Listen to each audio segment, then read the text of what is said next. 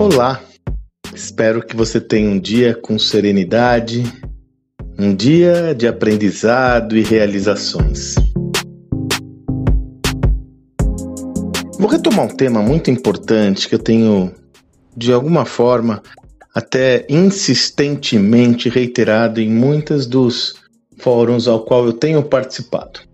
Seja refletindo de uma forma prática sobre processos de transformação organizacional, seja refletindo também de uma forma prática acerca de temas correlatos a vendas. É, a semana passada eu estive numa mentoria com um empreendedor sobre vendas, onde eu estava comentando sobre a importância daquilo que os americanos é, intitulam como quick wins, em tradução livre, vitórias rápidas. A tese é a seguinte: você tem que ter uma perspectiva mais clara de conquistas no curto espaço de tempo para que elas sirvam, de um lado, para fortalecer o aspecto emocional e motivacional, e por outro, para sinalizar que você está no caminho certo. Vamos trazer isso para uma visão bem prática e eu vou trabalhar as duas vertentes. Primeiro, a vertente comercial.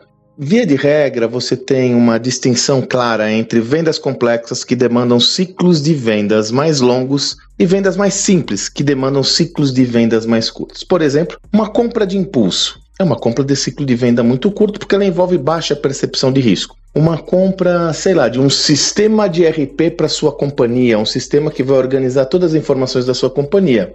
Horas é uma venda mais complexa porque envolve uma percepção de risco maior, mais clara de todo o processo. Pois bem, um dos riscos que eu vejo em processos comerciais muito complexos é você investir todo o tempo de uma equipe comercial em um processo que vai demandar um tempo de maturação muito maior. Eu me refiro a vendas cujo ciclo de venda pode levar seis meses, um ano. Qual que é o risco?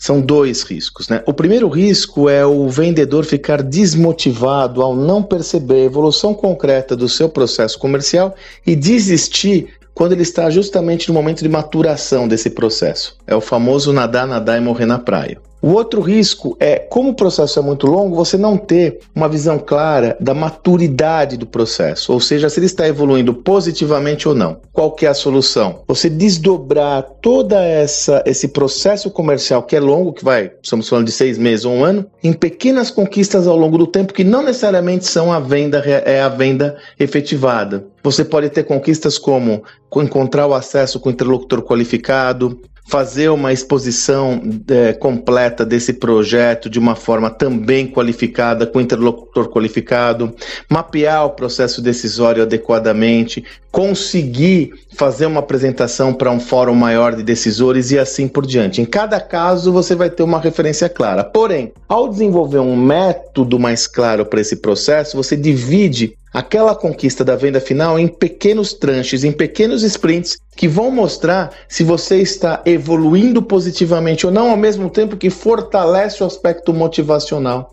do vendedor. Para isso, é imperativo que você adote um método comercial que lhe permita dividir esse processo em diversas etapas.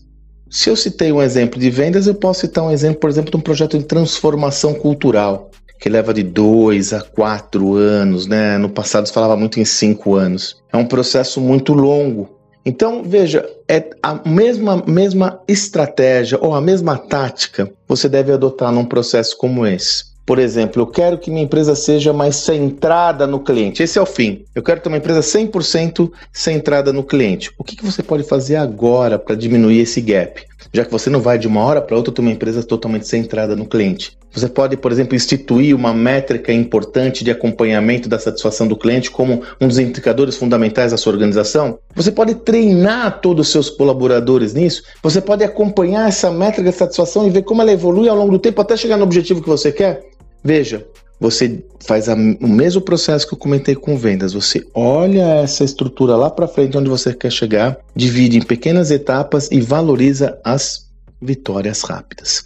Nem que ainda não sejam as conquistas definitivas, mas são batalhas que você vai vencendo e vão demonstrando qual é a tendência de evolução do seu negócio. Dessa forma, você trabalha nos dois aspectos que eu comentei. Um, motivacional, na medida em que existe uma possibilidade concreta de atingimento daquele objetivo, todos conseguem enxergar aquela evolução. E segundo, o aprendizado. porque você consegue ver como são essas evoluções e corrigir rotas a tempo e não esperar o final do percurso para lá no final você falar, ih, não vai dar certo. Então eu gosto muito dessa tese das rápidas vitórias, pequenas conquistas que são num, numa metáfora relacionada à guerra, são as batalhas que você vence ou que você perde, mas sobretudo que você aprende para conquistar o objetivo final. Espero que você tenha um excelente dia e até amanhã.